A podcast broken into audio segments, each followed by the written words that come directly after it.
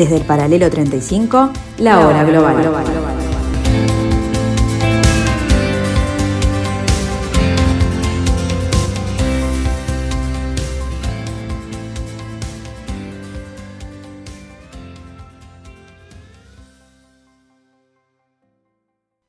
A partir de ahora,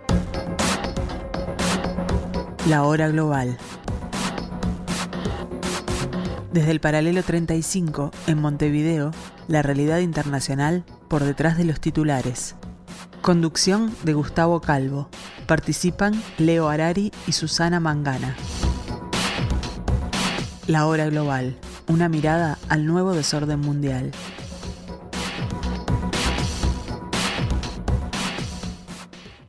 Buenas tardes amigos, bienvenidos a este jueves 9 de junio del año 2022, aquí en el 1170M de vuestro dial, aquí en Radio Mundo, aquí en la hora global, en la tarde de Radio Mundo. Eh, los recibimos como cada martes y cada jueves a las 15 horas, tratando de desentrañar eh, de qué se trata esto de este nuevo desorden mundial. Eh, mientras esperamos un invitado, vamos a internarnos en una pequeña noticia o pequeño artículo que hemos visto eh, en un portal El Orden Mundial que a veces consultamos, haciendo referencia a esta verdadera, este, este verdadero despertar sindicalista en Estados Unidos. Nos parece bastante interesante esta visión de Jaime Caro, que con fecha de hace unos días, esto tiene fecha del 6 de junio, hace referencia a eh, los trabajadores de Amazon, Starbucks y Apple, que de alguna manera han este, implementado una especie de eh, super sindicato desde donde han llevado adelante sus reivindicaciones sociales. Por tratarse del país en que se encuentran, por tratarse del mercado en que se encuentran, por tratarse del entorno ideológico en el que se están desarrollando, nos pareció interesante leerles esto, que son unos pocos párrafos, pero que viene a cuento de algo que podríamos empezar a analizar en futuros programas también, en cuanto a lo que yo llamo la eh, latinización de la sociedad norteamericana. Estados Unidos hoy vive una oleada de sindicalización que no se había visto más de 40 años, dice el artículo. Los llamados trabajadores esenciales durante la pandemia de gigantes como Amazon, pero también de Starbucks o Apple, han comenzado a luchar por sus derechos eh, a escala nacional. Los trabajadores de Amazon, Apple o Starbucks en Estados Unidos se están sindicalizando. Desde febrero del 2022 hay más de 300 sucursales de la cadena de cafeterías que han solicitado organizarse a través de Starbucks Workers United y han conseguido un aumento del 25% de su salario. Empleados de Amazon fundaron en abril el primer sindicato de la empresa, Amazon Labor Union, y han comenzado a extenderlo por todo el país con un almacén en Nueva York. Toda la izquierda estadounidense se felicitó por ello. Mientras tanto, en tiendas de Apple y del operador de telefonía Verizon, o tripulantes de cabina de Delta Airlines han empezado también a organizarse. Esta revolución sindical llega incluso a las strippers en un club de Los Ángeles o a los programadores de desarrollo en Raven, eh, parte del gigante de los videojuegos, Activision Blizzard, eh, el cual está detrás de las eh, cadenas de software de videojuegos más extendidas del mundo. Pero esta oleada no es espontánea, responde más bien a unas necesidades que hunden sus raíces en la crisis del 2008 y en la oposición al sindicalismo oficialista que representa la American Federation of Labor, eh, que salieron a flote al tratarse en muchos casos de trabajadores esenciales en esta pandemia. Así que es un buen punto, un buen análisis que podríamos enfocar incluso desde, incluso desde punto de vista también sociológicos, en cuanto a este, esta especie de mutación de la sociedad americana eh, obligada por la crisis, obligada por la nueva modernidad, obligada por eh, los desafíos globales que se está viendo eh, enfrentada, o quizás obligada también por su propia mutación desde el punto de vista de la integración de su sociedad, desde el punto de vista de su ideología, desde el punto de vista de su nuevo mapa político. Pero vamos a lo que nos interesa hoy, que es la razón por la que hicimos el programa de hoy, y le damos la bienvenida al capitán de navío, Ricardo Barbosa, que está con nosotros, como ha estado ya en alguna mesa internacional en la mañana, como ha estado en algún programa de la hora global aquí. Eh, bienvenido, Ricardo. Bueno, muchas gracias. Este, buenas tardes para todos los oyentes, buenas tardes para ti. Este, y bueno, este, muy interesante todo lo que, lo que dijiste y sin duda va a servir para, para poder explicar viejas recetas que son nuevas recetas y sin duda van a ser las recetas del futuro. Bueno, esa, esa era un poco la idea, ver este, este Estados Unidos que, que traía en la mochila, que capaz que nos pueda dar la pista de a dónde va, ¿no? Ese es un poco el tema. Sí, a ver, lo que siempre hemos hablado, a ver, cuando tratamos los temas es primero este, no ser hipócritas, porque de repente tus oyentes se deben estar preguntando cómo ahora este, Venezuela ya no es tan malo, Irán no es tan malo, este, y, no, y no ser políticamente correcto, porque si no al final terminamos que a alguien le vamos a estar mintiendo. Entonces, presentar las cosas como entendemos que las vemos.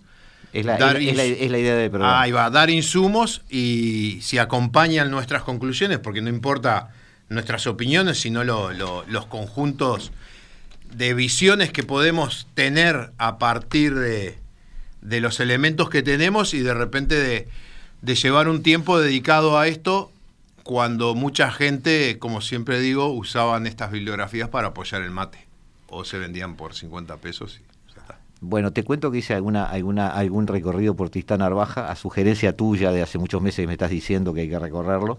Y este, sí, hay algunas cosas que siguen estando por 50 pesos. Claro. Este, claro. por ejemplo, la República Perdida de, claro. de Raymond Aron, la República Imperial de Raymond claro. Aron. Ese, ese, este, ese es, título está a 300 pesos. Sí, ese título calza justo para lo que vamos a hablar, porque Raymond Aron, asesor de De Gaulle en la década de 60, realista europeo, hace un libro que se llama La República Imperial. Gran contradicción en su título. Una república no puede ser un imperio y un imperio no puede ser república. Pero Raymond Aron encontró un ejemplo.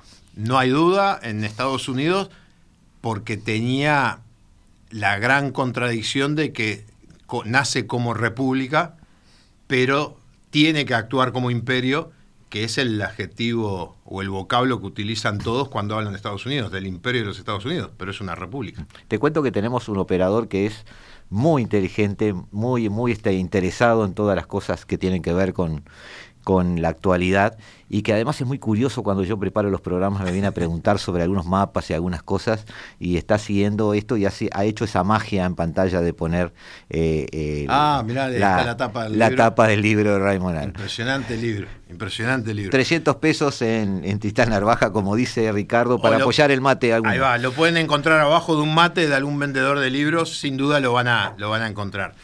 Este, nosotros Hablamos veníamos... de Estados Unidos vamos a partir de... Te de... dejo charlar y, te, y tú nos has adelantado, le quiero decir a los oyentes que nos están siguiendo en video, algunos, algunas este, slides, que yo les voy poniendo a Ricardo cuáles son los que van a estar en pantalla para que él se pueda ir ah, guiando.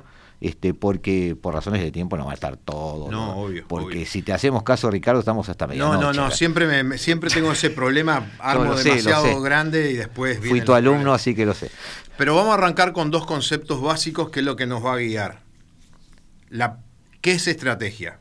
La palabra estrategia deriva del latín estrategia, que se procede, procede de los términos griegos estratos, que quiere decir ejército, y again, conductor o guía. Por lo tanto, el significado primario de estrategia es el arte de dirigir las operaciones militares.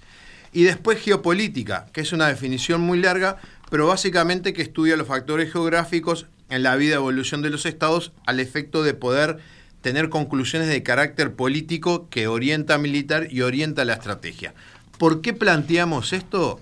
Porque como lo veníamos hablando con, con Gustavo, nosotros podemos meternos a hablar de los detalles del discurso de Blinken acá, del discurso de, de, Biden allá, de la reunión esta que para mí fue una pérdida de plata, de, de, de la reunión de las Américas, donde faltan un tercio de los países de, América. Bueno, Ricardo, déjame poner a los oyentes en entorno. Eh, les cuento, amigos, que eh, yo le pasé a Ricardo el discurso de Anthony Blinken del 26 de mayo en una, la Universidad de George Washington, donde él planteaba una especie de hoja de ruta de cómo Estados Unidos iba a enfrentar a China y cuál era su, su, su estrategia y, por supuesto, la respuesta China. Hemos leído ese discurso aquí en algún programa y dijimos que lo íbamos a tratar más adelante. Entonces, por eso está Ricardo un poco haciendo referencia a eso. Él lo ve en un entorno más histórico, geográfico, y bueno, él puede ir distinguiendo mejor que nosotros la paja de trigo. Eh, rápidamente, para los oyentes que no dudo que, que saben del tema y dominan del tema, pero vamos a hacer un raconto de tres minutos de la historia de Estados Unidos hasta el siglo XX. Dos minutos y medio. Dale. Dos minutos y medio. 13 colonias del lado del Atlántico, hijos del Reino Unido que heredan de ahí, la visión filosófica de Hobbes, el hombre contra el hombre, hay que controlarlo, la visión liberal, la visión del, del libre mercado, el capitalismo, y la visión religiosa de los protestantes, donde no es pecado la acumulación de dinero, es pecado la ostentación. Por eso en las cajas de polenta, de maíz y todo eso ven a los cuáqueros todos vestidos igual. Ese componente es el que va a llegar al territorio americano en sus famosas 13 colonias. Independencia de por medio, una de las más importantes porque es una independencia económica y liberal, a diferencia de la francesa y de la rusa. Y después, bajo un lema religioso y el concepto de poder, de que un Estado es poderoso por el territorio, población y acumulación de riqueza con la visión anglosajona no de los bienes este, metálicos, sino de la acumulación de valor a través del valor agregado, o sea, la transformación de los productos, el hilado en tela, por ejemplo. Eso viene la carrera hacia el oeste, basado eh, en, un referente eh, religioso donde son el pueblo elegido, y llegan a la costa del Pacífico. Se enfrentan a las colonias mexicanas, por eso los mexicanos dicen que cuando vuelven a California están volviendo a su territorio, y nace primero el estado de Texas que después se une a los Estados Unidos, se consolida a los Estados Unidos, entra en guerra con México, ocupa la Ciudad de México, pero se da cuenta que tener esos millones de católicos jacobinos con otra visión iba a ser un peso y se retira a la frontera y se forman los Estados Unidos. Estamos hablando del principio del siglo XIX, termina la guerra con Inglaterra, le compran territorios a Francia, le compran territorios a España y empieza un proceso de consolidación. Y a Rusia. A Rusia también a fines del siglo XIX y empieza un proceso de consolidación y de atender los intereses donde eran primordiales para ellos, que eran el Caribe.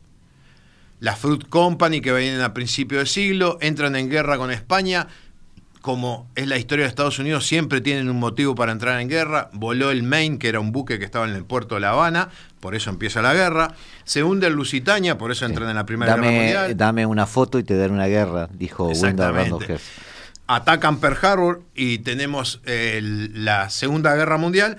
Y después lo discutido de las Torres Gemelas y lo más discutido es el Pentágono, pero entramos en esa guerra contra el terrorismo. Factores comunes a lo largo de la historia. Siglo XX, tenemos a nuestro amigo Teodoro Roosevelt, conocido como el Gran Garrote o Big Stick, que utiliza a los infantes marina, invade prácticamente todo el Caribe para consolidar las empresas, las fruit companies que iban a abastecer a los Estados Unidos de los recursos necesarios.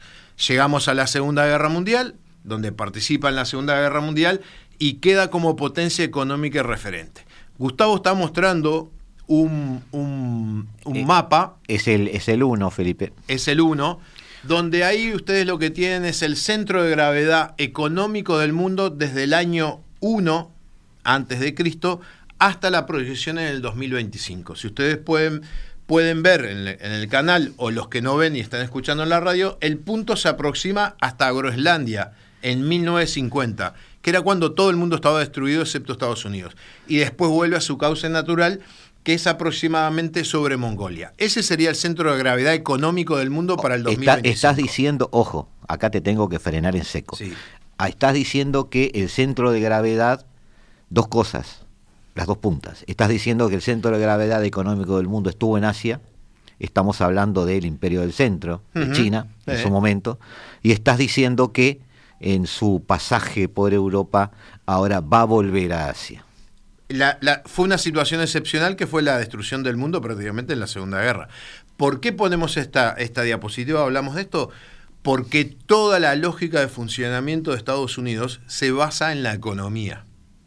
Las Fuerzas Armadas o cualquier otro poder de Estados Unidos lo que hace es proteger o tratar de fomentar la economía. A principios del siglo XX, como vos sabés, hay un escritor este, geopolítico, Mackinder, que habla del Herland o corazón de la Tierra, que ahí es donde el que domine eso va a dominar todo.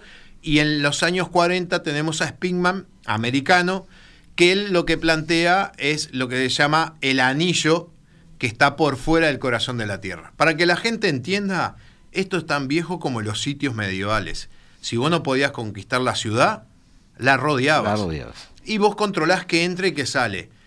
Ese corazón de la Tierra, los que no pueden ver el mapa, es prácticamente la parte de los Balcanes y lo que hoy es Rusia y pedazo de, Mongolia.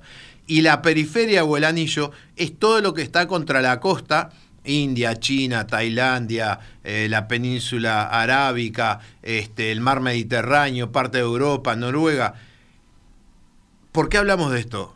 Porque en base a esos dos pensadores, Estados Unidos, cuando termina la Segunda Guerra y cuando va a la Guerra Corea, se da cuenta con uno que tiene un enfrentamiento histórico que ya Alexis de Tocqueville en 1832 lo había planteado como las dos potencias del mundo, Estados Unidos y Rusia, y se da cuenta de que para poder ser potencia a nivel mundial tiene que cambiar su lógica de funcionamiento.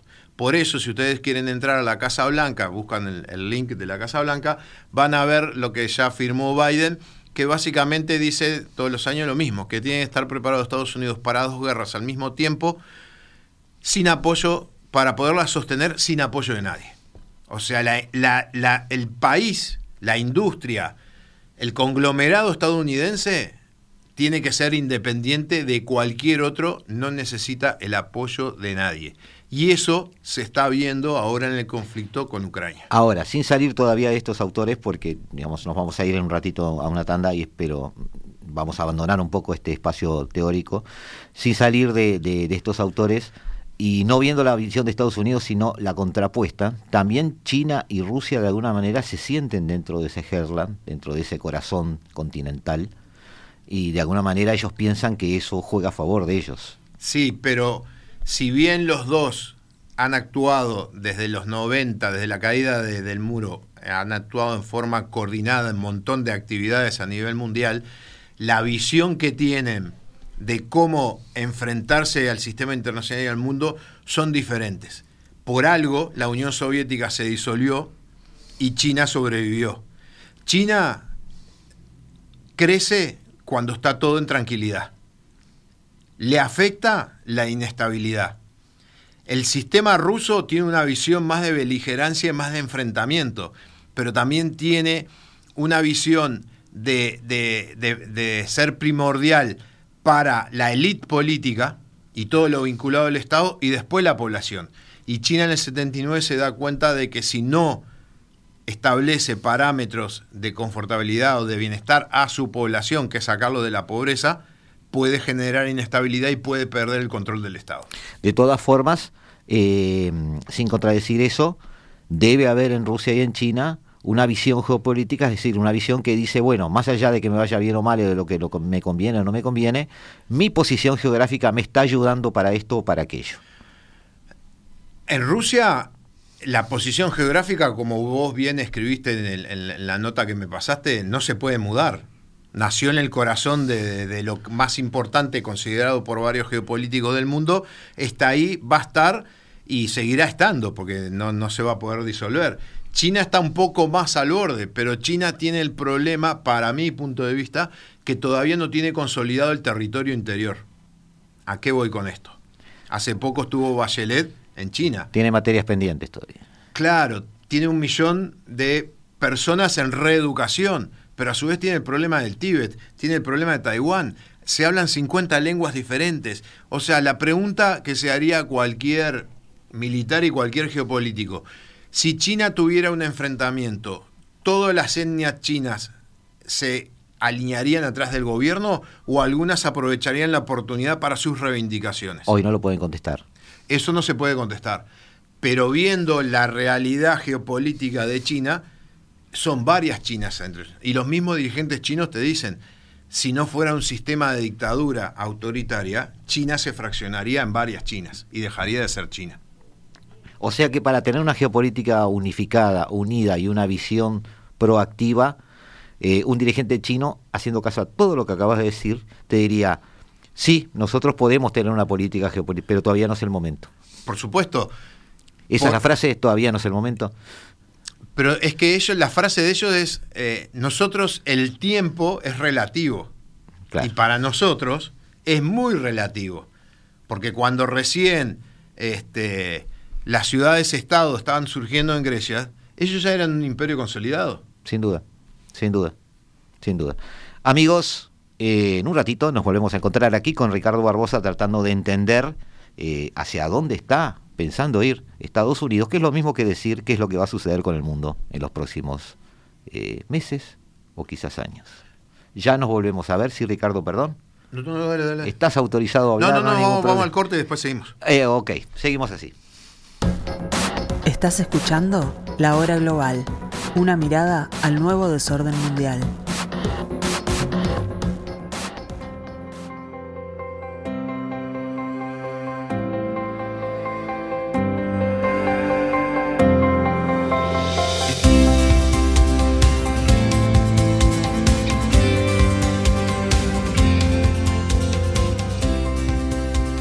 Desde el paralelo 35, la hora global.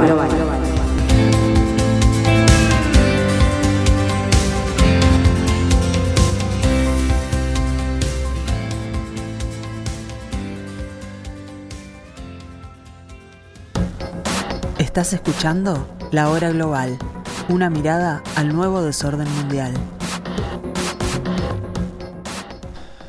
Estamos aquí en jueves, jueves 9 de junio del año 2022.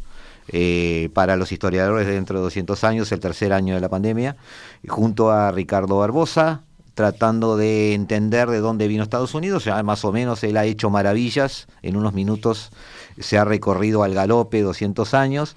Estamos este, llegando a la conclusión de que, bueno, que Estados Unidos ha aprendido después de dos guerras mundiales, cuál es su camino para dominar el mundo, que es para él es la mejor forma de defenderse, además, hay que decirlo, eh, y cuáles son los instrumentos. Y ha encontrado un mundo que puede dominar, hay que ser sinceros. En la medida de que terminó la guerra de Corea, ya por el 50 y pico, Estados Unidos puede decir, bueno, ya conocí el mundo, ya luché en todos lados, ya me enteré todo lo que hay ahí afuera. Y todo lo que hay ahí afuera, como dijera Tiberio, son bárbaros. Así que lo, me- lo más avanzadito que hay en este planeta somos nosotros. Entonces actuemos en consecuencias. ¿Estoy muy equivocado? No, no, para nada. Eh, lo que tiene el mundo anglosajón y más el mundo americano, eh, sin ser ofensivo, porque vieron que a veces se dice que el, que el americano es un británico devaluado y un canadiense es un americano potenciado. ¿no? Eh, sí, Eh, depende de quién lo diga. Eso de británico de madrugada lo dicen los británicos y lo otro lo dicen los canadienses. Exacto. Entonces, Estados Unidos cuando termina la guerra de la revolución se queda con 45 efectivos. Ese era su ejército. Después, cuando va la Primera Guerra, tenía menos efectivos que Hungría, que eran alrededor de 200.000. Cuando termina la Segunda Guerra, y es la diapositiva que, que- que tenemos ahora presente, y termina en ese enfrentamiento con la Unión Soviética, le suma la élite intelectual de los Estados Unidos que tiene esa visión de largo plazo, porque acá lo que tenemos que diferenciar es la visión a largo plazo, que es sencilla, porque a grandes problemas soluciones sencillas, y después viene la visión de la aplicación de la decisión, que puede ser un poco más complicado. Claro. Es el objetivo político transformado en decisiones. Entonces, en la visión sencilla, ¿cuál es el oponente a nivel mundial de Estados Unidos salida de la Segunda Guerra Mundial?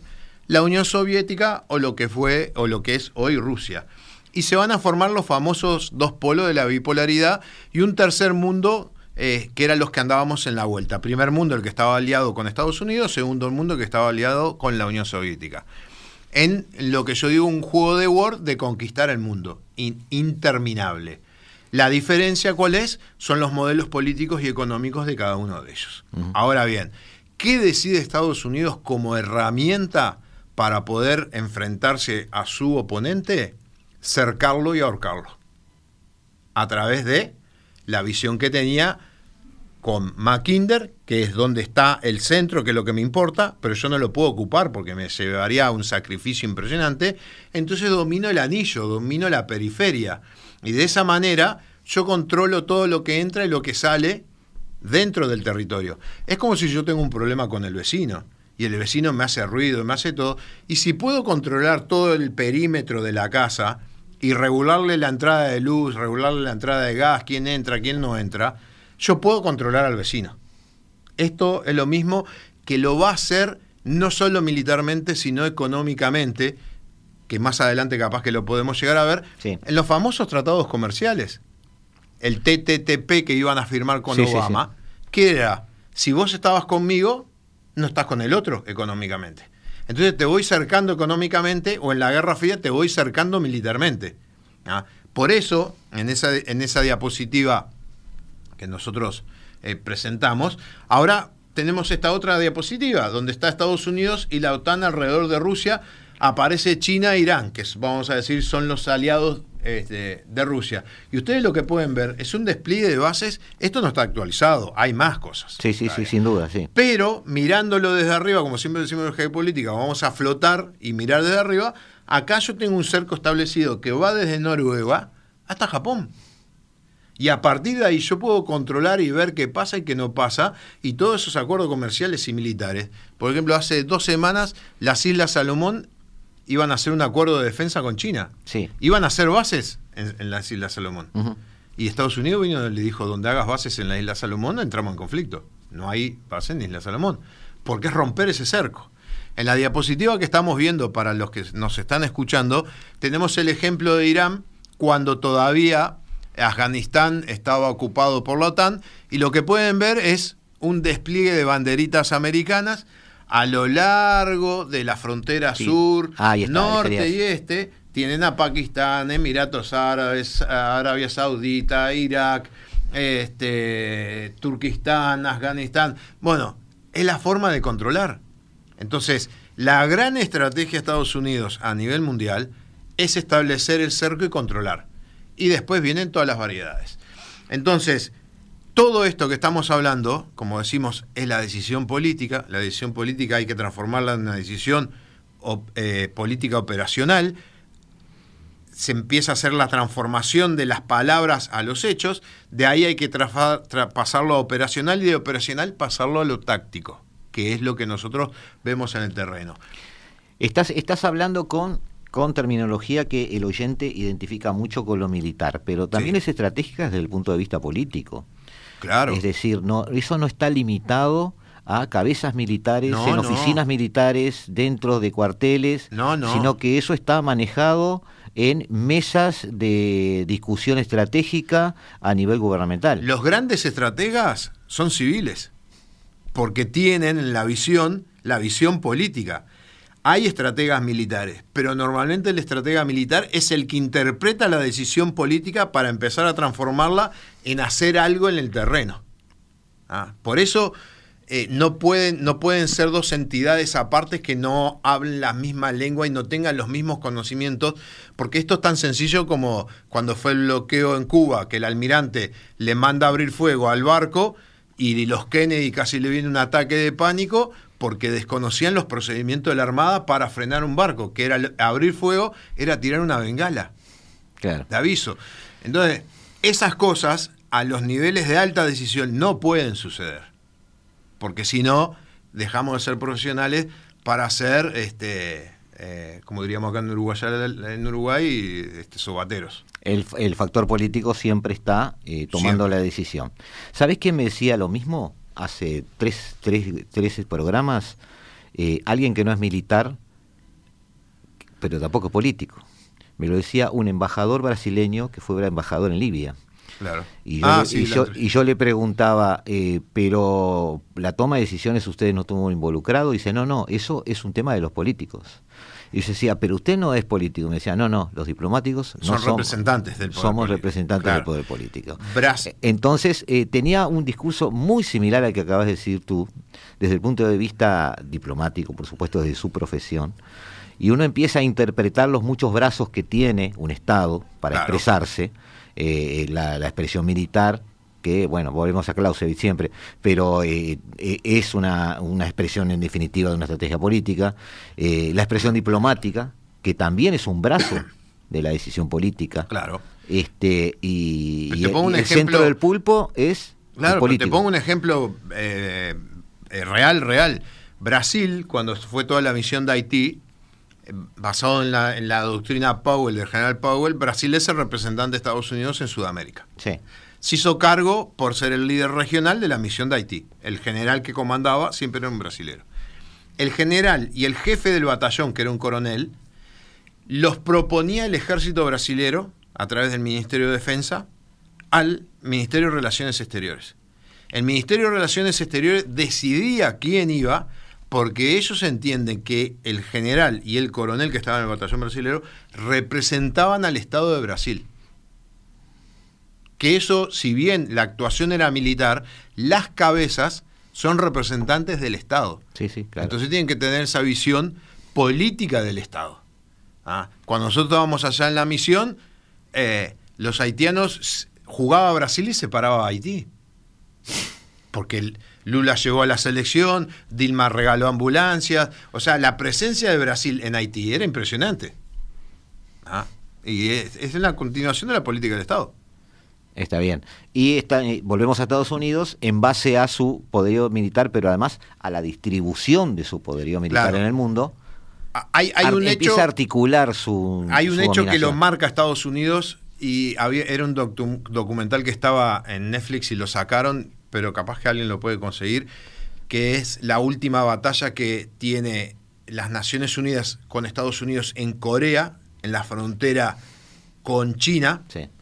Cuando entra China en combate, que era una, eh, era una potencia este, este, campesina. Pocos tanques, pocos armados, pero lograron hacer retroceder a los Estados Unidos hasta el paralelo 38. MacArthur pide para usar la bomba atómica, el poder político le dice que no, que es Truman. Por eso MacArthur está en West Point y no, está- no- está en, en Arlington, ah, porque para los militares americanos el, Para eh, los militares americanos es un héroe, pero él desafió el poder político. sublevarse al poder político es un pecado capital. Sí, sí. Ah, Entonces, eh, ahí Truman se da cuenta de que con la lógica que tenían de la Segunda Guerra y el, y el problema que tenían con Rusia en Europa, no podían dominar el mundo. Y a partir de ahí es que se establece la posibilidad de estar en dos guerras a la vez. Y hay dos documentos que los pueden buscar por internet que están descalificados y son muy interesantes. El NSC, National Security Council, el 68 y el NSC 56.1, que son de abril del 50, donde en uno aparece la visión global de los Estados Unidos, cómo tiene que atender el mundo, y en el otro es cómo tiene que atender cada región. Ajá. Ah, con la amenaza en ese momento de la Unión Soviética. Pero si ahora vamos al fin de la Unión Soviética, eh, es lo mismo sin la Unión Soviética. Por eso es que hace el despliegue que hace al día de hoy, que es lo que se llaman lo- los COM, el SUDCOM, PACCOM, CENTROCOM. O sea, cada Sí. región por la geografía Sí, es lo que vamos a ver en la. Ahí, ahí tenemos la. Ahí está, ahí tenemos eh, la, la- la- la- la este, placa, que es un mundo dividido en, en cinco regiones, eh, perdón, dos, cuatro, seis regiones, porque como el, el César decía, este, nunca más de siete, porque es incontrolable. ¿ah? Entonces ahí tienen seis regiones Sí, ahí tenemos en Sudamérica en ese Comando Sur que conocemos. con la segunda Este- flota en papel que no está funcionando, ¿ah? pero cada uno tiene asignado una flota, un comando, y el jefe del comando es eh, do- eh, la preponderancia del, del área geográfica. ¿Ah? Sí, puede sí, ser sí. ejército, puede ser infantería marina, puede ser marina o puede ser fuerza aérea. Estas imágenes las van a tener los oyentes en nuestra web, así que no, no hay problema. Por ejemplo, el problema que ahora está en Ucrania, si lo ven como siguen las líneas, corresponde al comando europeo. Sí. Ah, todo Rusia y toda Europa y el problema en Ucrania. Entonces, esta forma de dividir implica especializarse en temas, en las áreas y asignar los recursos. Sí, en, la próxima, en el próximo slide, Felipe, ahí tenemos capaz que ya también una... Ajustamos la lupa. Ah, ahí está. Y ahí estamos un poco más en, en nuestro territorio, ¿no? Ahí tenemos una división de, Bueno, de nuestro continente. ahí va. Lo que están viendo ahora... y Pero esto es, un- esto es una perspectiva económica, ¿no? Esto, lo- para los oyentes, estamos viendo el mundo en una proyección Mercator, o sea, plana, y lo que estamos viendo son los acuerdos comerciales de Estados Unidos que tiene con todo el mundo. Ah, tiene grandes áreas, eh, como en el Pacífico, en Europa, y hay un área que la otra vez yo hablaba, no me acuerdo con quién hablaba, y yo le decía, la política de Estados Unidos con respecto a Sudamérica en el tema económico, al no lograr ese tratado de libre comercio desde Alaska hasta Tierra del Fuego, Sí. fue dividir en dos que creo que lo hablé contigo. Dividir en dos, por un lado tiene el Mercosur y por el otro lado tienen los países con TLC que son Perú, Chile Sí, y el. Colombia.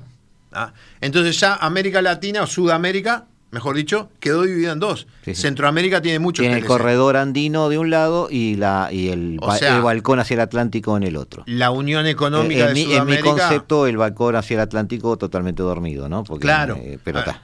Pero eh, Chile, cuando fuimos a Camboya en, el- en los 90, te decía, yo estoy acá porque para Chile es de interés nacional el Pacífico y al día de hoy lo sigue siendo. Por eso tiene todos los acuerdos que tiene con el Pacífico. O sea, Chile es muy difícil de que mire para el otro lado de los Andes. Y más que nada si es fogoneado por Estados Unidos para lograr ese, ese quiebre por la columna vertebral por los Andes, es decir, de este lado están con Estados Unidos, de este lado no están con Estados Unidos. Eso es estrategia. Eso es tener visión de lo que pueda hacer que redunde en mi beneficio. Cuando nosotros estamos hablando del tema de economía, ah, lo que estamos hablando es la acumulación de poder. Si Ah, yo bueno. logro acumulación de poder, poder económico, Claro, lo dejamos ahí. lo Sí. que voy a lograr, obviamente, es tener más recursos para poder hacer cosas que me beneficien.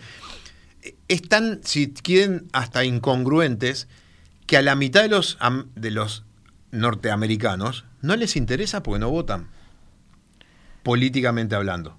Claro. Porque ellos entienden que la economía tiene su vida propia, no importa quién esté gobernando. Bueno, eso es un gran tema de debate en Latinoamérica.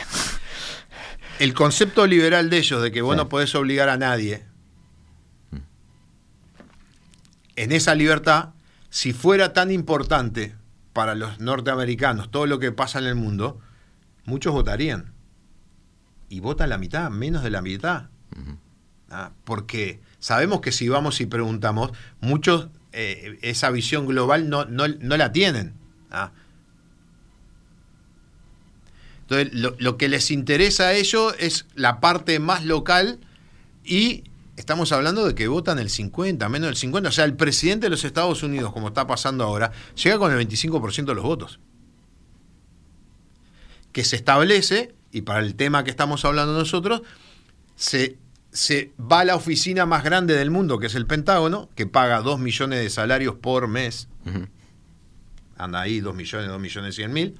¿ah? Y ya tiene gente que hace 30, 40 años que está sentada ahí asesorando. A esos no le cambiás la cabeza de un día para el otro. Hay intereses que venían de antes, hay intereses de ahora, intereses de futuro. Entonces, la, la- la visión que hay de Estados Unidos contra su oponente histórico, que es Rusia y fue la Unión Soviética, es aficiarlo, es acordonarlo, es ganar ese espacio. La caída de la Unión Soviética, como decían muchos, la OTAN no tendría que avanzar. Pero si las primeras elecciones en Rusia, el que sale primero es un fascista. El que sale segundo en la elección era Yeltsin, que había bombardeado el Parlamento. Y el tercero es el Partido Comunista. Vos podés tener garantía de estabilidad y tranquilidad con ese tipo de gobernantes en, una de las potencias de la Tierra. Bueno, eso es lo que vamos a contestar ahora en el tercer segmento, cuando ya en un primer segmento vimos la génesis de esta República Imperial, vamos a utilizar un poco más seguido la frase porque viene a cuento. Eh, en este segundo bloque manejamos cuáles son las herramientas que tiene y los conceptos que tiene para poder manejarlo, cuál es su filosofía, no solo política, sino como tú bien dijiste, hay un tema religioso, histórico, económico, muchas cosas que se juntan y de alguna manera este, eh, esa mezcla, ese cóctel dio por resultado esto. Quizás en otro momento de la historia, con otro cóctel, diera por resultado otra cosa, pero en definitiva lo que salió fue esto y lo que salió es lo que ahora tenemos que este, tratar de analizar rumbo a el tiempo que viene, porque nunca como ahora estamos todos los habitantes de este planeta tan convencidos de que estamos al borde de algo, pero todos decimos que no sabemos al borde de qué. Ya volvemos amigos, no se vayan. Estás escuchando La Hora Global, una mirada al nuevo desorden mundial.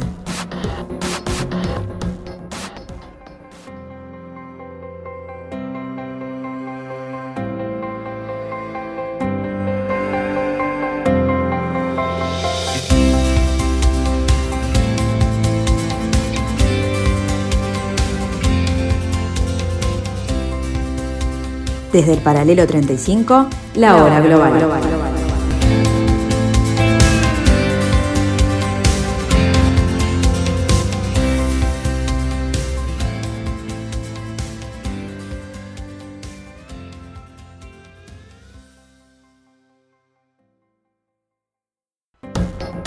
Estás escuchando La Hora Global, una mirada al nuevo desorden mundial.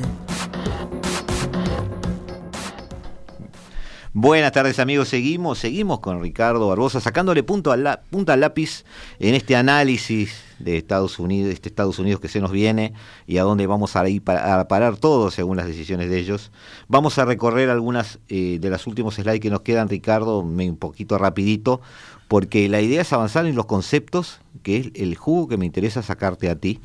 Este, lo que viene ahora es eh, los lugares en el mundo que tienen personal activo de Estados Unidos. Bueno, como tú dijiste, Estados Unidos aprendió a poblar el mundo militarmente. Claro, a ver, en esta diapositiva ustedes Estados Unidos tiene tratados militares con 180 países de 200.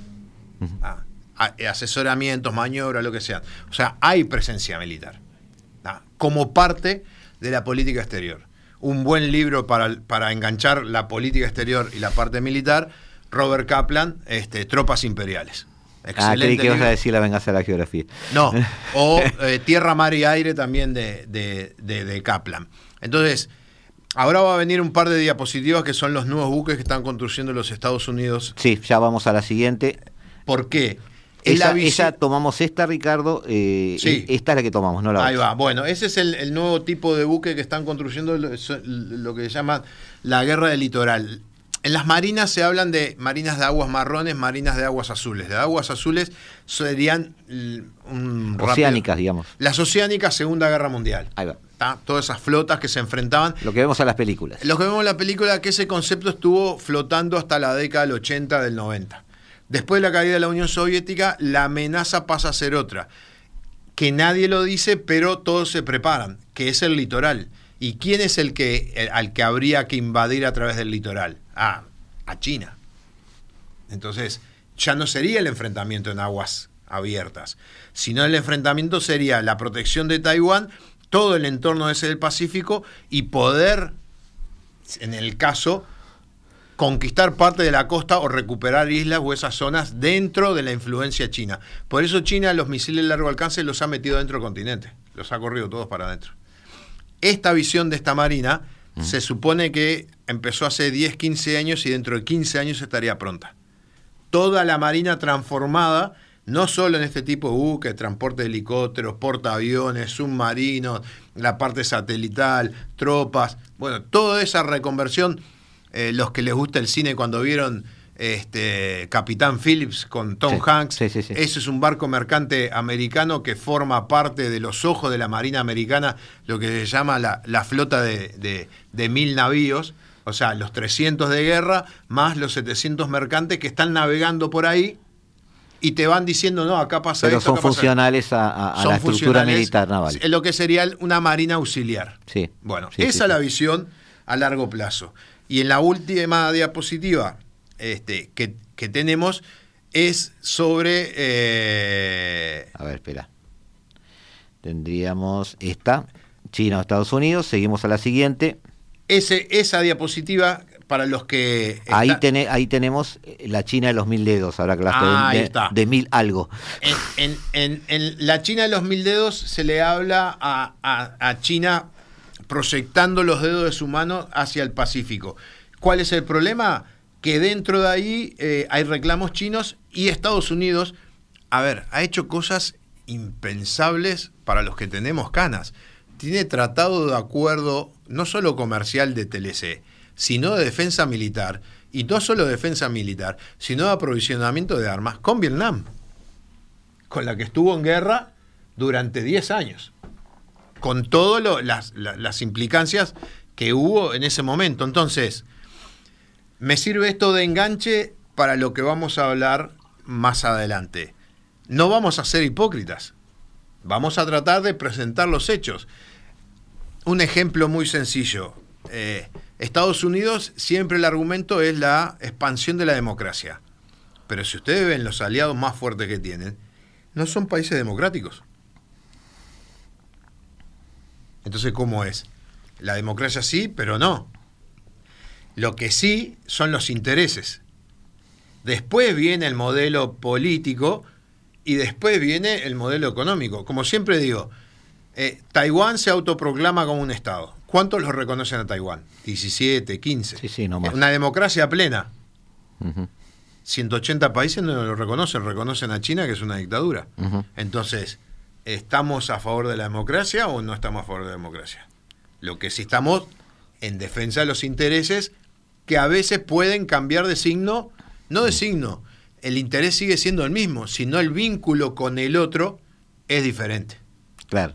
Igual yo tampoco quiero ser muy extremista en los análisis, ¿no? Porque si vamos a, a- bueno, vamos, vamos, vamos a- al siguiente slide mejor, porque así ya redondeamos el tema de la Marina. Eh, hay una comparación del poder naval que tú nos trajiste. Este, Y eso le falta la mitad. Sí, donde no- Estados Unidos tiene un, un- eh, un- falta Australia, que ahora va a entrar un con gran los avance. A- además, a través del Quad, por ejemplo, ya no tenemos que pensar solo en Estados Unidos, tenemos que pensar en Australia. En- en- Japón. Para los que vean la diapositiva, en la parte de Estados Unidos van a ver algunos barquitos pintados de blanco y otros medios difusos. Bueno, esos son los futuros portaaviones nucleares que Claro. eh, se empiezan a hacer. Pero ahí está faltando Australia, está faltando Filipinas, está faltando Malasia. Y reconversión de países, porque eh, Japón se está, a, a través de la reinterpretación de su constitución, se está eh, armando. Claro. Este, la Armada japonesa va a ser llamada a ser protagonista, por lo Sí, menos en sí. la zona del estrecho, por allí. Este, Australia ya es protagonista. Eh, la India forma el Quad, pero bueno, esa es la gran incógnita, pero... Pero la India ya Eh, tiene dos portaaviones y La alquila India es, ese tipo de países donde hacen su juego hasta que toca la campana. Cuando toca la campana este, y es llamado a alinearse, es muy difícil pensar que la India eh, eh, implique un desafío al poder naval norteamericano. No, no, no, no, no, porque, No, eh, no, no va a llegar a ese extremo. Tiene la India ha tenido en su en sus niveles tú hablabas hoy de la este de intelectualidad norteamericana cuando se formó como país la India tiene a nivel gubernamental ha tenido estadistas en los últimos Sí, años sí, sí, sí. más allá de que nos gusten no nos guste sean simpáticos o antipáticos estoy hablando de estadistas de personas que se sientan a mirar el mundo No a mirar la aldea y y India me parece que eh, no, no va a ser una sorpresa eh, en su momento ni va a ser un- ningún pelotazo en contra. Ahora, eh, teniendo en cuenta todo esto, por eso no quería ser extremista tampoco en el análisis de lo que decías. Está bien, los aliados importantes, relevantes, se ve también en el Medio Oriente eso, no son democracias. Eh, eso implica que Estados Unidos es totalmente hipócrita, co- hipócrita con sus intenciones, eso implica que en realidad el, el discurso democrático solamente es un discurso. Yo creo que hay que empezar a, a ver esos grises, ¿no? O sea, Estados Unidos exporta también un modelo democrático porque ellos, ellos creen en eso. El problema es que quizás nosotros que no somos Estados Unidos somos más realistas que el rey. Yo te- Ellos creen en eso, pero eh, Bueno. aceptan instrumentos intermedios para llegar a eso. Entonces, capaz que nosotros lo vemos como que están ajurando del otro. Te no voy sé a- si me entendiste la pregunta. Te, te entendí, te voy a dar un ejemplo eh, que creo que es sencillo. En, en la Escuela de Relaciones Internacionales, la escocesa, que es la que, o inglesa, que es la que me gusta manejar, que es el idealismo, el realismo y el constructivismo, constructivismo hijo del realismo y del idealismo, básicamente el constructivismo lo que dice es que sin dejar del lado militar, sin dejar del lado de la seguridad, sin dejar del lado de la intelectualidad, fomentar el lado económico a través de los procesos de integración económica. Que esos procesos de integración económica lo que van a hacer, van a lograr eh, la estabilidad y la pacificación de los integrantes del sistema. Ejemplo, visión de Europa en la integración con Rusia. Rusia tenía una visión realista, le servía eso, pero tenía su visión realista. El gran impulsor de esta visión fue Bill Clinton, con Keohane Knight de la década del 80, donde ellos hablaban de la expansión de la democracia. Y acá te hago una pregunta. El modelo democrático, ¿con qué modelo económico se asocia? Normalmente con el liberal, ¿no? O El liberal, libre mercado, capitalismo. Sí, sí. ¿ah? Entonces, Eh, vi- viene como un combo. exacto. Hay experimentos donde hay alguno solo de ellos, pero eh, uno lo, lo asocia con el combo. Filosóficamente hablando, se dice de que los liberales, o sea, el, el- el hombre libre, produce más, inventa más y se siente más cómodo para generar esa innovación y esa, eh, si usáramos a Marx, esa plusvalía. Sí, sí, Locke, eh, revolucionario. Todo eso, perfecto. Entonces, si yo eh, promulgo la democracia, atrás de la democracia viene el libre mercado, atrás del libre mercado viene el capitalismo. ¿Quién es la potencia capitalista por excelencia? Es Estados Unidos y ahora le está siguiendo China, pero habría que ver hasta cuánto tranca eh, tener el partido como director del Estado. Entonces, si vos lográs la democracia, pero si no lográs la democracia, si vos lográs el libre mercado, asociado al libre mercado, que es uno de los problemas que tiene China, por eso controla todos los medios de comunicación, la gente cuando está en el libre mercado y ve por el celular cómo se viste el que está en el Caribe, el que está en Estados Unidos, el que está en Uruguay, quiere vestirse igual, pero no solo vestirse igual, ve las libertades que tiene de manifestarse por algo que le gusta, manifestarse por algo que no le gusta, no hacer nada y quedarse en su casa, este, poder elegir a sus representantes. Y también le empieza a interesar esa idea. Entonces, el modelo exportador, y si ustedes quieren, el subliminal, como decían que a veces pasaban las películas y te ponían avisos para que vos no te dieras cuenta, el modelo subliminal es el libre mercado, porque atrás del libre mercado viene la democracia, y atrás de la democracia viene la elección de autoridades. Por eso el conflicto para mí entre Ucrania y Rusia se están peleando los dos modelos, el liberal y el autoritario. Por eso en los materiales que vos me mandaste y me mandás de ver y me haces leer y yo los leo con gusto, en el discurso entre el ministro de Relaciones Exteriores ruso y el ministro de Relaciones Exteriores chino, ellos plantean de que la democracia no es un modelo exclusivo, sino que debe adaptarse a los países y los derechos humanos se deben adaptar a los países. ¿A qué voy con esto? Tratan de frenar ese empuje que ocurre en los individuos de buscar un libre mercado asociado a un modelo político liberal que hace peligrar a los que están en los cargos, no puedan seguir en los cargos y elegir a sus futuros sucesores. Bueno, tenemos que redondear. Y redondeamos en cuatro minutos. Porque te voy a hacer una sola pregunta. Sí. Y siempre les pregunto a las personas con quienes estamos hablando y estamos viendo este enfrentamiento China-Estados Unidos, en el sentido de decir que, bueno, Estados Unidos está ausente aquí y China ocupa el lugar, está ausente allá y Rusia ocupa otro lugar. Hay una especie de análisis que estuvo muy de moda hace unos meses en ese sentido, es decir, que China está ocupando los espacios vacíos, que está dejando Estados Unidos, que se está retrayendo, que se está retirando. Entonces, en base a eso, yo siempre hago una o dos preguntas que son las básicas. Entonces, me estás queriendo decir que una sola potencia no es suficiente para dominar este planeta. No. Este planeta es lo suficientemente grande para que uno solo no pueda. Por lo tanto, eh, va a tener un enfrentamiento con alguien. Pero tú me acabas de describir toda una estrategia por la cual Estados Unidos tiene todo atado. Sí. Entonces, eh, lo de las Islas Salomón es un ejemplo. Este, entonces sí ¿Existe esa potencia que puede dominar todo el planeta? Yo lo que, lo que creo es que hay un modelo que esa potencia impulsa porque sabe que logra más beneficios que con otros modelos. Sabe que tiene el caballo ganador. El caballo cultural ganador. Tienes, eh, a ver, el American Life. Sí. Eh, los que peinamos canas, o como digo, que venimos de la época Jurassic Park, para nosotros los chinos estaban todos vestidos con el uniforme Mao. Claro. Hoy el primer ministro chino, el presidente de China, la corbata de él debe valer 4 o 5 mil dólares. Pierre Cardin, y, no quiero seguir nombrando marcas. Sí, sí. Entonces, impulsar ese modelo me da beneficios. Voy a tener una lucha para tratar de, de impulsarlo para que abarque todo. A largo plazo puede ser que, que abarque todo pero mientras tanto, cada pasito que voy avanzando es un paso que di hacia adelante, o como decía Lenin, si doy dos pasos para adelante y retrocedo uno, di uno. Claro. son visiones a largo plazo y por eso es que todos los materiales que nosotros trabajamos, que a vos te gusta leer, a mí me gusta leer, eh, terminan abajo de un mate por 200 pesos, porque todos esos materiales condicionan a mucha gente en las tomas de decisiones. Mm. China entonces tiene un límite, tiene un techo.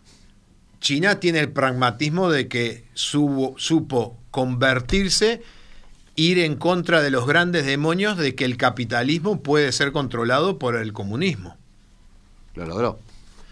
En los hechos lo está logrando como a sangre y fuego, pero lo está logrando. ¿Lo podrá seguir manteniendo? Porque una cosa es empezar y otra cosa es cuando vos cada vez tenés más población que te exige más cosas. No sé si podrá llegar a satisfacer a todos. Gracias Ricardo Barbosa. A las órdenes. Hasta el martes amigos, aquí en el 1170M de vuestro dial, aquí en la hora global. La hora global, martes y jueves a las 15 horas. Repite a las 21 horas.